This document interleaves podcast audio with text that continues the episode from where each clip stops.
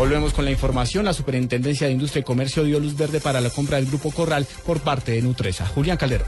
El superintendente de Industria y Comercio, Pablo Felipe Robledo, dio luz verde a la compra del Grupo del Corral por parte del Grupo Nutresa, luego de que el análisis hecho por la superintendencia arrojara que esta integración no genera efectos anticompetitivos en el mercado colombiano, según la superindustria, mientras el Grupo Nutresa se dedica principalmente a la producción y comercialización de alimentos empacados, el Grupo El Corral se encarga de ofrecer alimentos para el consumo directo en punto de venta, por lo que las compañías no son competidoras. Sin embargo, hay un segmento en el que sí compiten y es el mercado de la institucionales, esos que van dirigidos a hoteles y colegios, entre otras entidades, y los helados para llevar. Pero a juicio de la superintendencia, las participaciones porcentuales que tienen estas compañías en este mercado son tan bajas que su integración no produce ningún efecto anticompetitivo en este mercado. Julián Calderón, Blue Radio.